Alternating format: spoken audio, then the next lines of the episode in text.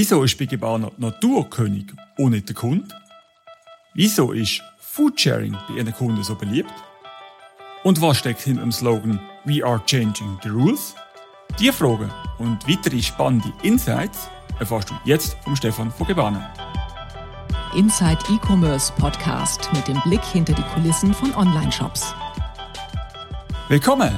Ich bin der Michael Nussbaumer, E-Commerce und Digital-Enthusiast seit über 20 Jahren und Gastgeber vom Inside E-Commerce Podcast. Und mein Gast ist der Stefan Lanz von Gebana. Viel Spaß! Salut Stefan und willkommen zum Podcast-Interview. Hoi Michael, freut mich da zu sein. Das erste Mal, wer ist der Stefan Lanz? Ich bin äh, ursprünglich ein Biologe und mache aber heute IT.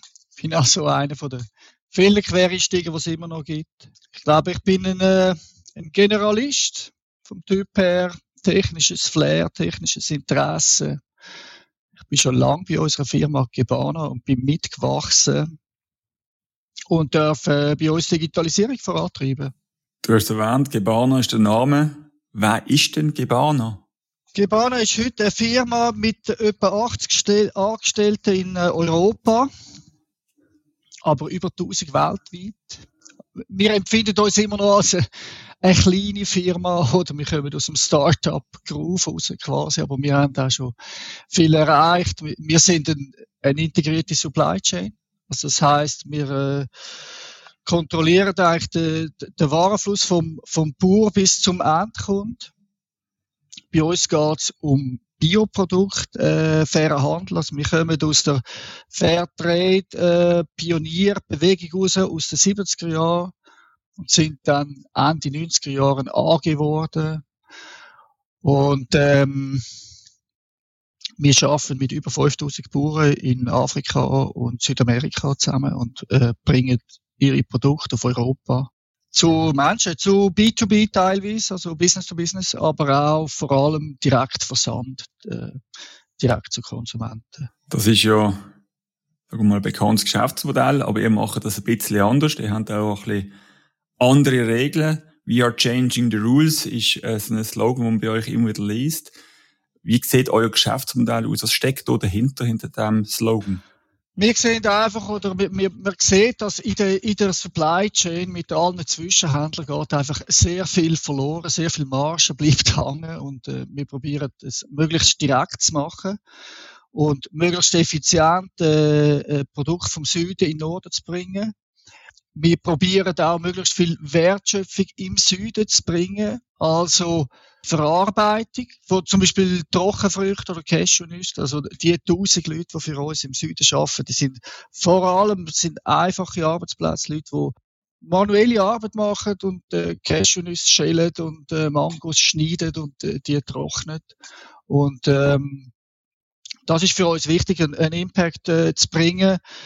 Ein gutes Produkt, wo im Süden etwas bringt und dem Kunden auch äh, also wo auch eine Qualität hat, wo etwas, wo der, wo der Kunde äh, bei uns möchte bestellen und wieder bestellen. Und das Konzept, das wir haben, ist so, eben das direkt vom Bauer. Ähm, wir probieren nicht umzupacken, also das heißt, wir probieren eine Verpackung, wie sie vom Süden kommt, direkt zum Kunden zu bringen und das resultiert dann in Grosspackungen. Also du kaufst bei uns vielleicht 15 Kilo Orangen die kommen dann in dem Fall direkt von Griechenland. Oder du kaufst äh, zwei Kilo Schoki. Das kommt dann direkt vom Schoki-Produzent. Oder ein Kilo getrocknete Mango. Also wo wollen wir jetzt, also vor dem Trocknen sind das 30 Kilo Mango und dann durch das Trocknen ist es noch 1 Kilo, oder? Also das ist, das sind, es ist relativ viel und du kannst relativ lang an dem essen und das ist aber, im Ganzen ist das einfach effizient. Auch für den Kunden, weil auch, ähm, der Preis ist natürlich dann entsprechend äh, attraktiver pro, pro Einheit oder pro, pro Gewicht. Wir haben auch das Konzept, dass wir eigentlich uns an der Natur orientieren. Also wir sagen nicht, Kunde ist König, sondern Nature is Queen. Das ist wichtig für uns. Also wir sehen einfach, der konventionelle Handel, der, der hat Produkte erzeugt, wo zwar schön aussehen, aber eine Art einfach nur noch aufblases Wasser ist, oder? Also, sagen wir, eine Orange, die muss einfach genau so und so aussehen. Und sie wird dann mit Wachs besprüht, damit sie noch mehr glänzt und sie ist normiert auf eine Größe. Und ob sie aber zum richtigen Zeitpunkt geerntet worden ist und ob sie auch gut schmeckt, ist eben dann irrelevant, oder? Und, und ähm, wir wissen aber, dass unsere Kunden äh, das schmecken und ein Produkt möchten, wo, wo gut ist, wo sie, wo sie die Schale auch für einen Kuchen können verbrauchen, sagen wir bei den Orangen, oder? Ja, das sind so Ansätze, die wir haben, oder? Dass, dass man probiert, etwas Echtes zu bringen, einen Mehrwert, wo direkt von der Natur kommt und, und, und äh, changing the rules in dem Sinn, dass man sich nicht äh, die gängigen Marktmechanismen einfach bügt, nur weil, weil die jetzt existieren. Du hast erwähnt, wir kommen aus dem B2B, jetzt reden wir aber auch heute stark von B2C. Wie ist das Verhältnis bei euch? Wie viel ist B2B und wie viel ist B2C so ab? Fürs Geschäft ist B2C äh, dominierend geworden, wichtiger geworden. Also wir machen äh, 25 Millionen Umsatz jetzt mit unserem Direktversand. Und die meisten Leute von diesen 80 im Norden, die arbeiten für ähm, B2C. Also das ist einfach auch arbeitsintensiv, Kundendienst und Versand und Marketing und so weiter. Volumenmäßig ist aber immer noch B2B dominierend. Also wir haben auch von uns ein äh, Kernprodukt, also Cashewnüsse, äh, Mango, Soja machen wir auch aus Brasilien. Äh, ist äh, volumenmäßig ist B2B dann überwiegend. Also das spielt für uns auch gut zusammen, oder? Wir haben dann eine Importfirma in Holland, wo äh, B2B-Geschäft macht und man kann durch das auch ein, ein gewisses Volumen garantieren. Oder? Du kannst, du kannst nicht mit einem Direktversandprodukt anfangen, das heißt, ja, fangen mit 100 Kilo an. Aber auf, basierend auf dem ist es schwierig, eine Qualität zu bauen. Etwas, wo wirklich funktioniert. Für das brauchst du ein, ein musst du eine Containerlogistik aufbauen und, und sagen, okay, wir machen zuerst einmal 100 Tonnen, oder? Und vielleicht wachsen wir dann auf 500 und, und so bringen wir es. So, das spielt so äh, eine Art Hand in Hand. Jetzt digital haben wir ja schon viel bewegt und ein Stichwort ist zum Beispiel Bauerndaten, die ihr digital erfasst. Und der nächste ist dann richtig Online-Shop gewesen. Kannst du vielleicht ein paar Eckdaten mal zum Online-Shop geben? Ja, wir verkaufen übers Internet seit 2001. Also wir sind da recht früh gewesen, wobei das ist dann nicht in dem Sinne ein Shop gewesen als erstes, oder? sondern einfach mal ein Formular, wo man etwas verkaufen kann drauf. Und wir sind jetzt bei der vierten Generation, würde ich sagen, vom Shop und sind jetzt wieder in Erneuerung. Wir verkaufen vor allem in der Schweiz und im, äh, im Dachmarkt, also Deutschland, äh, Österreich. Internationalisierung ist für uns wichtig, also auch andere Märkte, äh, Holland, Belgien, Frankreich. Wir haben jetzt einen Magento-Shop.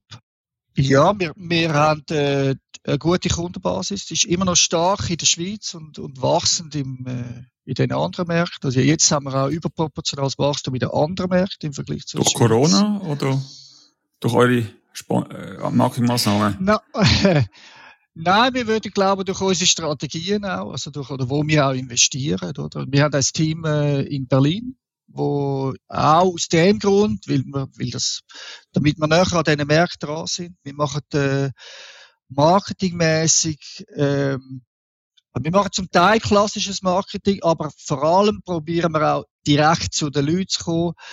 Sogenannt aktivistisches Marketing, also das gibt dann offline oder online Kampagnen.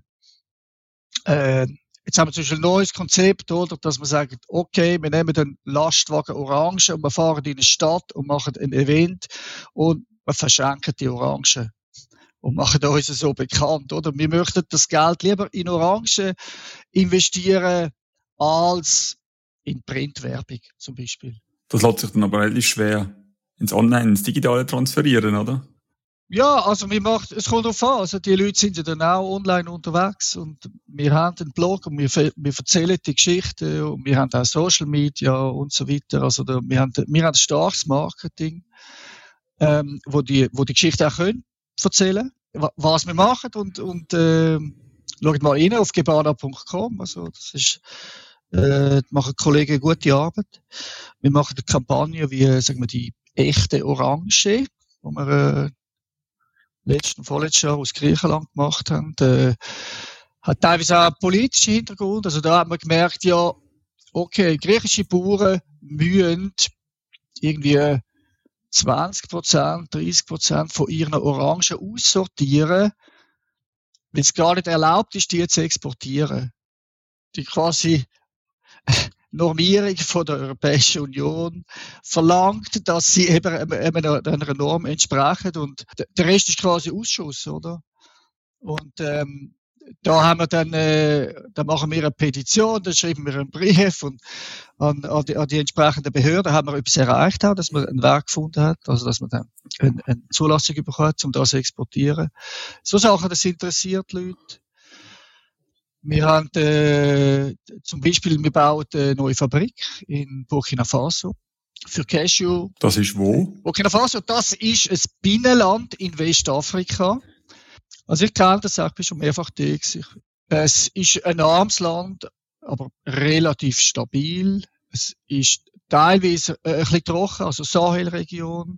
Und ein anderer Teil ist aber auch eine gute Region für äh, Mango und Cashew abpflanzen. Also ist auch fruchtbar.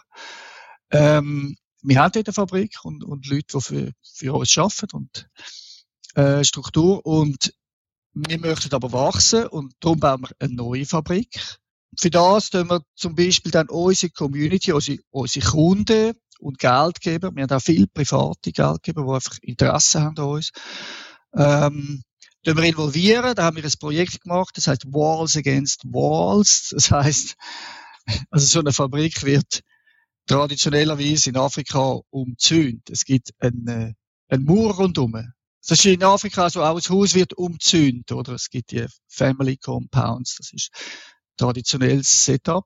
Es gibt die Wand, äh, die Mauer und das Projekt Walls Against Walls ist aber dann symbolisch, oder dass man sagt, da gibt es eine Mauer, aber wir möchten, dass die Mauer eben nicht abgrenzt, sondern die Leute reinnimmt, oder? Wir tun sie bemalen lassen durch lokale Künstler. Und äh, dann haben wir ein Projekt gemacht über unsere Plattform Marktzugang. Das ist ein, Tool, das wir haben, um so äh, Crowdfunding Projekt zu machen. Und wir haben äh, knappe Million haben wir gesammelt für das im letzten Jahr. Also es war ein großer Erfolg gewesen. Mit Hilfe europäischer Künstler, die das unterstützt haben. Das ist dann ein Beitrag an die Fabrik. Die Fabrik wird noch ein größer als eine Million. Also es, es gibt dann auch noch institutionelle Geldgeber. Aber, aber Kunden spielen da eine wichtige Rolle. Und die Produkte aus dieser Fabrik tun die alle vertreiben? Ja, ja, ja, absolut. Also das gibt auch noch mehr Bauern dort in der Region, oder? Also als, die, als jetzt die äh, vielleicht 3000 sind, wo wir jetzt zusammen arbeiten dort. An dieser Stelle ein Merci an meinen Sponsor Adobe Commerce, der Motor für deinen Online-Shop. Adobe Commerce ist eine offene, eine agile und eine innovative Commerce-Lösung. Nicht nur das, sie haben das grösste Commerce-Ökosystem und sie ermöglichen dir Innovationen in Rekordzeit. Weitere Details und spannende Cases findest du unter magento.com/de. Du hast vorher erwähnt, ihr liefert viel in Grosspackungen. Also bei euch Orangen bestellt, dann sind es 18 Kilo. Wenn man Nüsse bestellt, dann sind es nicht nur 100 oder 200 Gramm, wie im Migros oder im Coop, sondern sind dann doch ein bisschen grössere Mengen. Jetzt, viel fragen mich immer, ja, was mache ich mit so viel Früchten? Oder? Wie gehen eure, also was sind die Reaktionen von euren Kunden auf, auf so grosse Bestellmengen? Ja, ich glaube, die Kunden, die das eben gemacht haben, schon, die, die haben dann, viele kommen einfach Freude an dem über. Sie, sie kommen die, also sie, die, die 18 Kilo, die kommen dann, wenn sie reif sind. Also du kannst nicht heute bestellen und morgen kommen die. Wir tun das bündeln. Und das macht es auch sehr effizient. Und du weißt, die 18 Kilo kommen dann und ja, die Leute sind auch interessiert an, an Nahrungsmitteln. Es ist auch ein, ein Trend, wo man sehen, oder die ganzen Foodies und so. Und die Leute werden kreativ. Die Leute, äh, die Leute machen dann äh, Küchen, die Leute verschenken sehr viel. Äh, ich mache Campari Orange oder es ist dann, sagen wir, die Orange, oder? Das ist einfach okay. Äh, das bringt mich gesund durch den Winter. Oder es ist äh, im Winter, also alles, was du im Supermarkt kaufst, wird tendenziell eingeflogen sein von Südafrika oder Chile. Und das, das wollen unsere Kunden nicht, oder? Sagen sie, nein, ich habe lieber in meinem Keller 18 Kilo Orangen, die ich innerhalb von drei, vier Wochen dann äh, brauche. Und einen Teil kann ich noch verschenken. Und dann kommen die dann eben schon weg. Ja, so funktioniert das für die Leute. Also das, ähm, das Interesse ist da. Und das Word of Mouth, oder dass eben, die Leute das gerne teilen, das ist natürlich für uns ein, ein wichtiger Marketingmechanismus. Also bei euch bekommt der Spruch Sharing is Caring ganz eine andere Bedeutung. Auch im Sinn von eben gesunde Sachen verschenken. Ich finde es auch spannend. Ich habe gesehen, haben die auch so, wie sagt man, Plastikgückli, wo man dann kann, zum Beispiel Nüsse oder ähm, gedrückte Früchte abpacken und verschenken. Das finde ich ganz eine lässige Sache. Und ihr tun ja bei vielen Produkten geben die auch an, wie lange die haltbar sind. Ich nehme an, das ist auch ein wichtiger Faktor, wenn ihr das sharen, oder?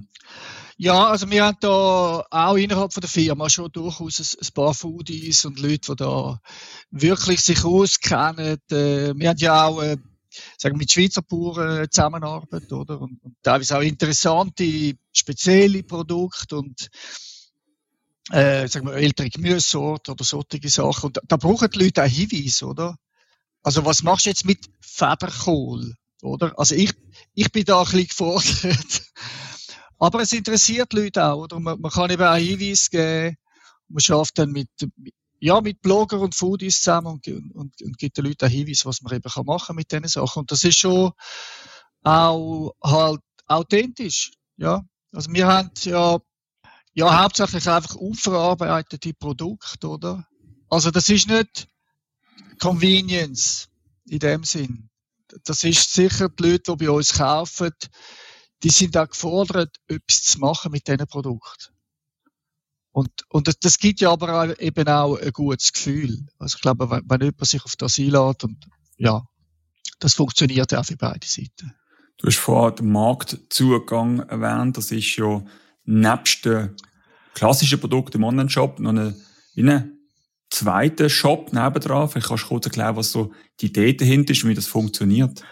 Ja, wir haben die Plattform Marktzugang, das ist äh, eine Eigenentwicklung. Und das ist äh, so, wenn, äh, wenn aus, im Süden gibt's äh, ja verschiedene, viel gute Produkte, oder? Aber es ist schwierig, die an den Markt zu bringen. Weil der, der, der große Markt, der verlangt sofort eine, eine Qualität, eine Standardisierung, ein Volumen, wo ein kleines Projekt gar nicht kann erreichen kann. Und wir haben quasi einen Zwischenschritt möchten wir erlauben mit dem, oder, dass man einem kleinen Projekt kann zu uns kommen und sagen, hallo, ich habe jetzt Oolong-Tee aus Myanmar oder wo auch immer. Können wir da 50 Kilo vermarkten? Und dann sagen wir, ja, wir können es testen. Wir suchen dafür 300 Kunden, zum Beispiel. Und wenn die 300 zusammengekommen sind, dann weiß man, okay, es funktioniert, man kann das auslösen, man macht Logistik auch wieder in einem Rutsch, oder? Also ist dann auch wieder effizienter. Und ähm, man kann so quasi ein, Projekt qualifizieren. Für uns ist es auch eine Schiene, um äh, neue mögliche Partner kennenzulernen. Also wir möchten unser Netzwerk auch erweitern. Also nicht einfach nur Lieferanten, sondern auch Projekte, wo wir können investieren wo wir wirklich eine enge Partnerschaft bekommen.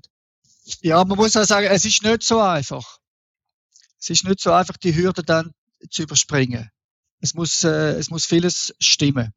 Also, sagen wir, das Potenzial muss da sein im Ursprung, um, um auch die, die Sachen produzieren. Und natürlich der Markt muss auch darauf reagieren.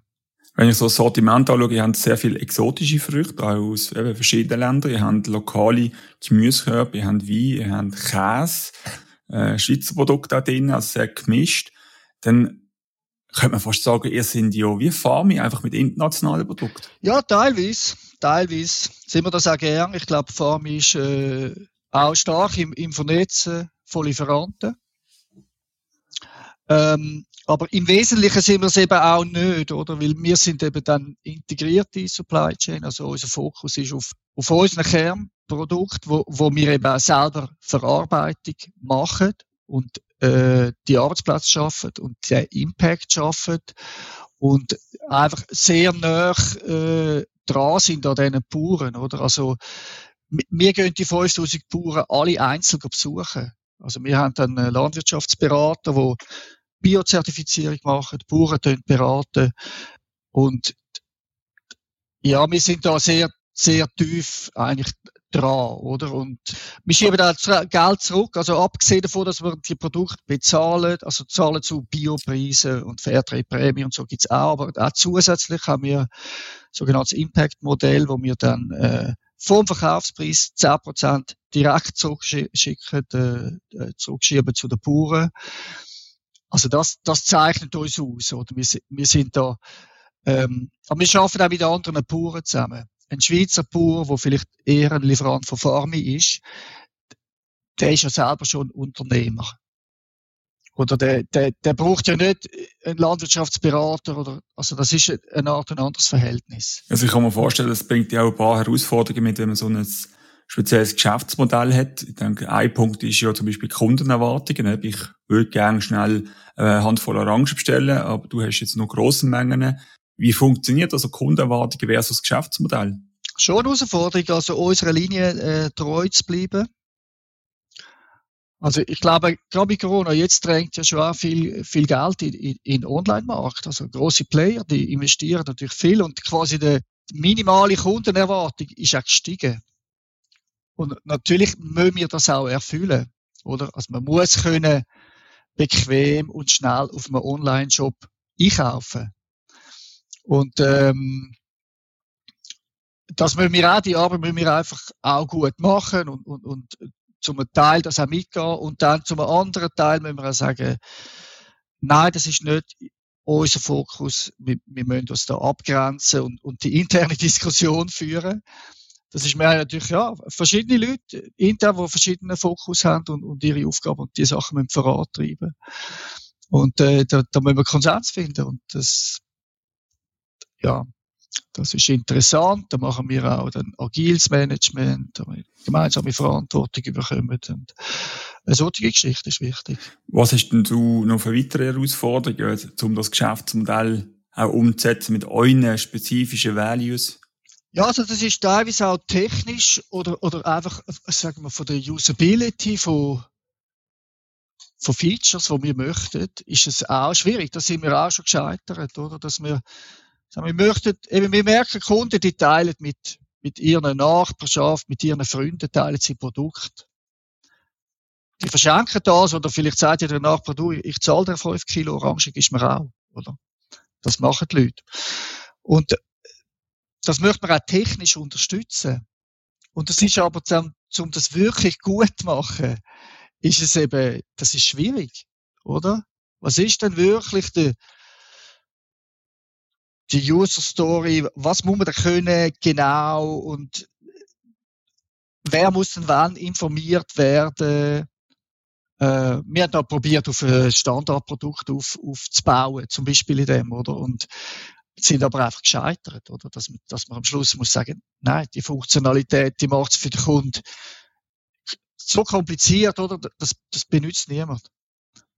Also das, das ist schon schwierig auch äh, zu verstehen, oder? Wie kann man es den Kunden wirklich, äh, ja, also sagen wir, ich weiß nicht, Uber hat wahrscheinlich auch viel Forschung investiert, damit sie eine App überkommen, wo wirklich einfach so funktioniert, dass die Leute so schnell, schnell können das machen, was sie wollen. Das ist halt nicht, äh, das ist noch nicht so trivial. Willst du inspirierende Keynotes Panel-Diskussionen und Insights aus erster Hand sowie erstklassiges Networking erleben, dann sicher dir jetzt dein Ticket für Score, die Swiss Conference for Retail and E-Commerce, am 1. Juni 2022 in der Stage 1 in Zürich. Tickets gibt's unter score.swiss. Und dann hast du ja manchmal so ein Luxusproblem, hast du mir verraten, wie nach einer SRF-Reportage, wo einfach alle von euch haben bei euch wollen bestellen, Ja, oder? das, das wird uns wahrscheinlich, äh, nein, es sollte uns jetzt nicht mehr passieren, aber das ist so gewesen, äh, am Anfang Corona. Und, äh, wir haben etwas angefangen machen mit Bauern. Also das, weil die sind hocken geblieben auf Waren, oder? Die Leute sind nicht mehr gepostet und dann, ja, sagen wir, das war der Hersteller von Tomatensetzlingen und irgendwie, ja, okay, ich habe 1200 Tomatensetzlinge, ich bringe die nicht los. Und dann, Gebana hat etwas gemacht mit ihnen und, äh, dass man die kann verkaufen auf, über, uns, äh, über unseren Shop ist das gewesen. Und SRF ist darauf auf, aufgesprungen. Und er bringt vielleicht nur einen 30 Sekunden Beitrag, aber unser Shop ist ja so in die Höhe geschossen, bis er einfach zusammengelegen ist. Oder? Das ist, äh, ja, ein Luxusproblem. Für mich als Leiter IT natürlich kein schöner Moment, oder? Aber es haben alle Kunden Setzling daheim, das ist doch auch super. Absolut. Also ich, ich hoffe sehr, die Leute haben, äh, sind später nochmal gekommen und, und die, also für, für uns wie für den Bauer ist es, äh, sind all die Setzlinge verkauft worden. Also von dem her hat es dann schon funktioniert. Ja, das ist ein super Ergebnis. Ein Luxusproblem von einem IT-Leiter, würde ich sagen. Ja, ja. Aber was mich noch wundern nimmt, ist, Logistik ist bei euch sicher ein sehr grosses Thema. Eben, gross ist ja auch das Keyword, oder? Mit euren grossen Packungen, grossen Mengen. Wie handelt ihr die Volumen? Und vor allem die saisonalen Volumen? Ja, also wir haben zwei Schienen. Also ein Teil von Waren kannst du bei uns einfach auch normal bestellen. Die werden, äh, also so wir, Trockenprodukt oder Lagerprodukt, oder die, die, die werden einfach, äh, du bestellst die im Shop und dann läuft das in unser Fulfillment äh, ERP über. Das, äh, das Produkt, das heißt Pixie. Und da wird das einfach verschickt, jeden Tag von unserem Lager. Äh, wir haben das Lager in Nottelfingen. Also nahe Zürich und ein anderes äh, in Singen äh, für den europäischen Markt. Und nachher gibt's die äh, Frischprodukte, da tun wir die Bestellungen sammeln. Also die Leute bestellen zum Beispiel im November und Dezember äh, Orangen. Und ähm, dann haben wir irgendwie äh, 800 Orangenbestellungen oder 1500 vielleicht. Oder? Die wir quasi stauen. Und dann, äh, mit äh, unserem Partner in Griechenland, der sagt dann, ja, jetzt sind die Orangen nachher, jetzt können wir ernten. Dann sagen wir, okay, wir brauchen dreieinhalb Lastwagen. Und ähm, in dem Fall kommt es dann einfach per Lastwagen direkt äh, zu diesen Lager. Man weiß wie viel. Man kann das dann schnell rausschiessen. Man muss mehr Software müssen bauen dafür, oder, damit wir den, den Prozess möglichst effizient haben. Ähm, und dann, so kommt es dann so schnell wie möglich zu, zu den Kunden. Und sagen wir, Herausforderung ist noch, okay, für Kunden in der Schweiz, in Deutschland, Österreich und so, funktioniert es gut. Ja, für Kunden in Schweden merken wir, hm, das geht zu lang. Also wenn wir das absingen, mit DHL verschicken, die können es schon, aber es geht zu lang und es ist ein Frischprodukt. Also das ist zum Beispiel eine Herausforderung für uns, die sagt, wann ist ein Markt groß genug, damit man so eine Direct Entry, sagen wir dann dem, also dass wir dort einen lokalen Carrier können anbinden Das ist ein bisschen, wir möchten das eben nicht für, für jeden Markt. Das macht ja dann noch keinen Sinn, wenn du erst zehn Kunden hast. Genau, aber das sind so Baustellen, wo wir, wo wir dran sind. Und bin ich richtig, gell, das Lager in Deutschland, das betreibt ihr nicht selber, das haben wir outgesourced. Das ist über einen Partner. Ja, genau. Die haben äh, noch lange mit ihrem eigenen System äh, geschafft. Das ist äh, painful für uns, weil die Anbindungen einfach technisch ist das schwer in den Griff äh, zu bekommen gewesen. Wir haben sie jetzt können überzeugen, dass sie mit unserem System arbeiten. Ähm, seither ist, läuft das eigentlich sehr gut. Also was wir auch noch Logistik muss sagen, wir haben eben, wir machen auch den Import aus dem Süden. Also wir, äh, wir haben auch Logistiker, die sich mit Container äh, Logistik befassen und Shipping Companies und, und also ja Reedereien und so und ähm, wir haben zum Beispiel die frische Ananas. Wir haben frische Ananas per Schiff importiert und das ist eigentlich sehr unüblich. Äh, äh, Ananas werden geflogen normalerweise und äh, wir möchten nicht fliegen. Also Ananas ist das einzige Produkt gewesen, wo wir noch geflogen haben. Äh, sagen wir, frische Mangos äh, machen wir auch aus, aus Westafrika, aber die werden, die kommen mit dem Schiff, die kommen mit Kühlcontainer. Und ähm, ja, haben wir uns einfach ein Projekt gemacht in in der ganzen Organisation. Wie können wir wirklich vom Feld her, von der Ananas, die, äh, von der Ananasbauern her, die Ananas so schnell wie möglich zu den Kunden bringen? Ähm, das, das können wir natürlich schon nur, weil wir einfach die ganze Chain auch, auch kontrollieren. Das heißt, Sie haben auch grösseres Logistik-Know-how müssen aufbauen über Wege, die bis jetzt vielleicht unüblich sind. Ja, haben wir Kollegen, die das machen, die da gut sind. Jetzt, äh, also ich glaube, in der Firma haben wir auch mehr Spezialisierung bekommen. Wenn du klein bist und nur fünf Nasen, dann muss ja jeder jedes machen. Aber jetzt, ja, haben wir ja wirklich Leute, die Know-how mitbringen. Und ja, unsere Ananas in zwei Wochen und sechs Tagen sind sie beim gewesen. Und das funktioniert dann eben. Und das ist eine rechte Leistung, sind wir recht stolz darauf gewesen, dass wir das so schnell dann können realisieren und äh, das braucht dann noch Samstagszustellung am Schluss, oder, damit das dann einfach nicht noch drei Tage irgendwie mit der Post stehen bleibt oder so. Das haben wir vom Ausland in die Schweiz geredet.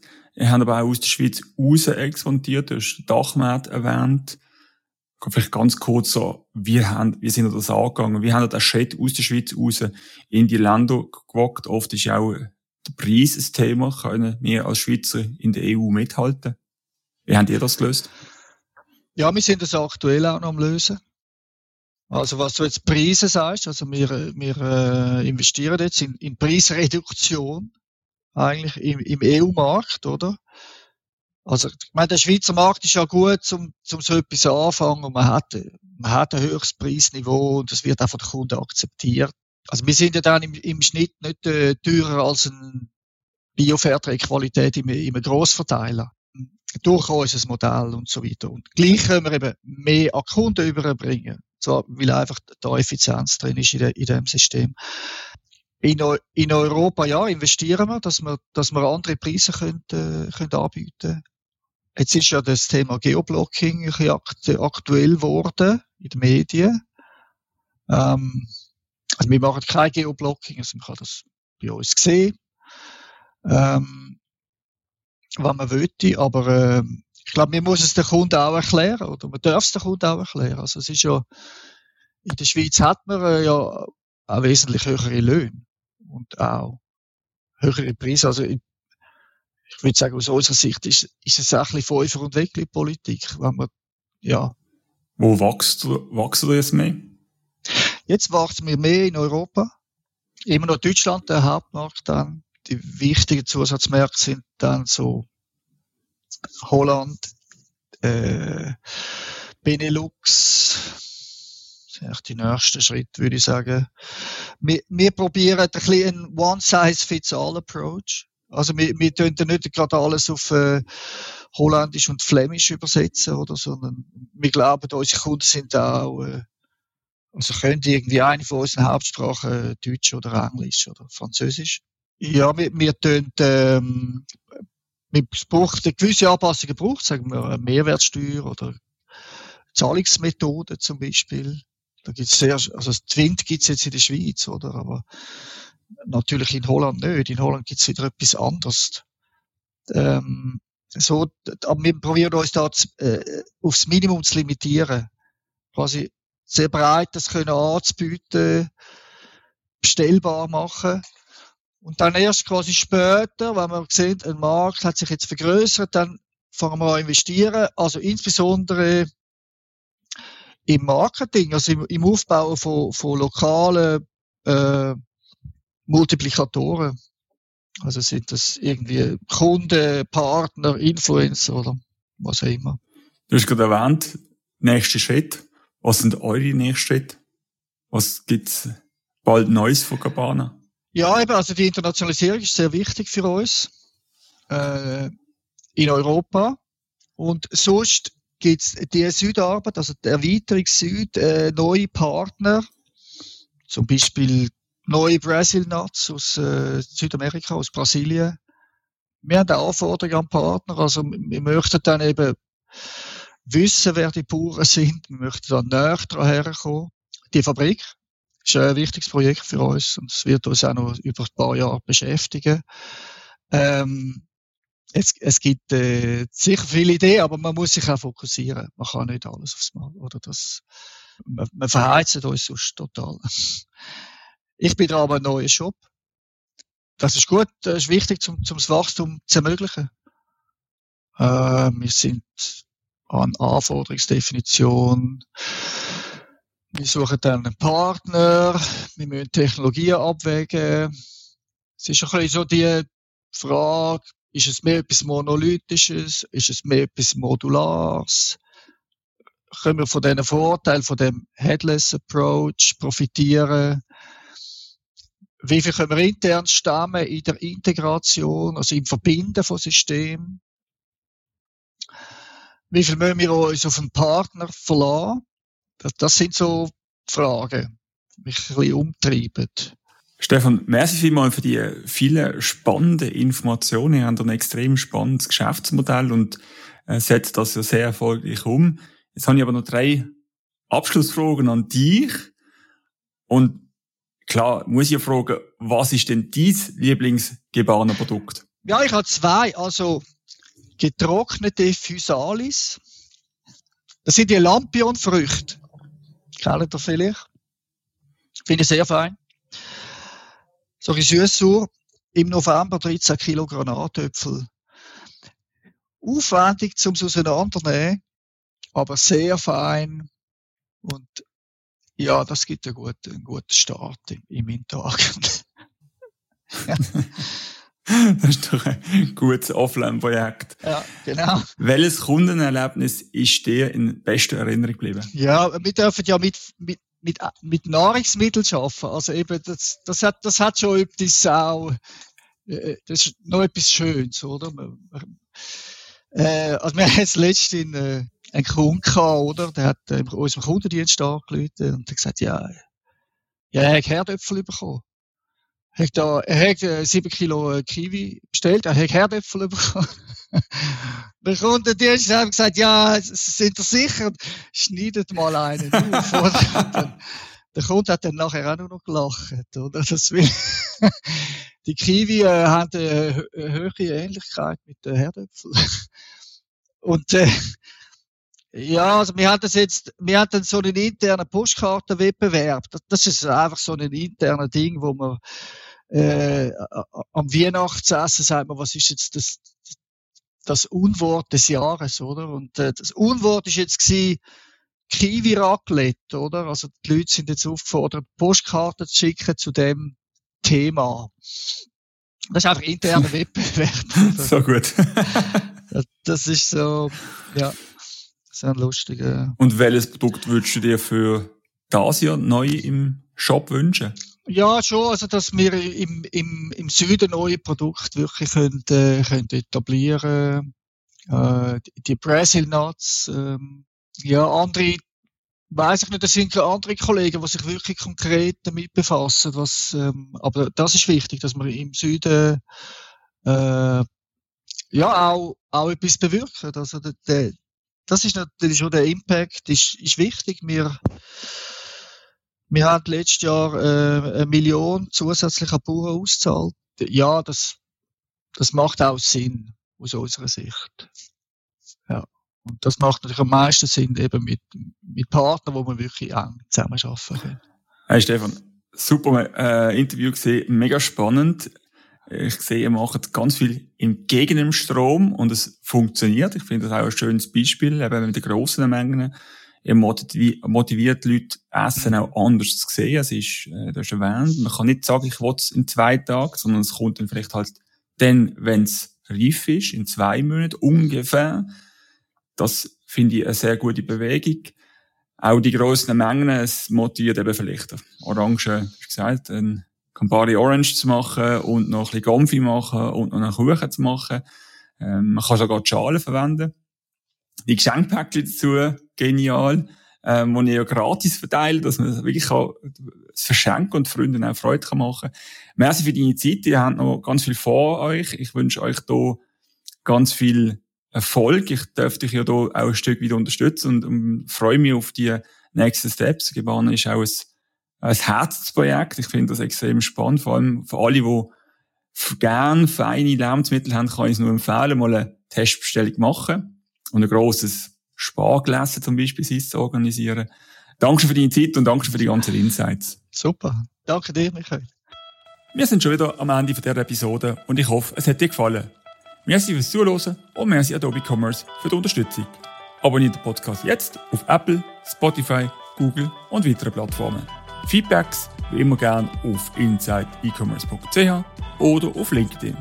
Und wenn dir der Podcast gefällt, dann freue ich mich über deine Bewertung auf Apple Podcast. Merci und bis zur nächsten Episode.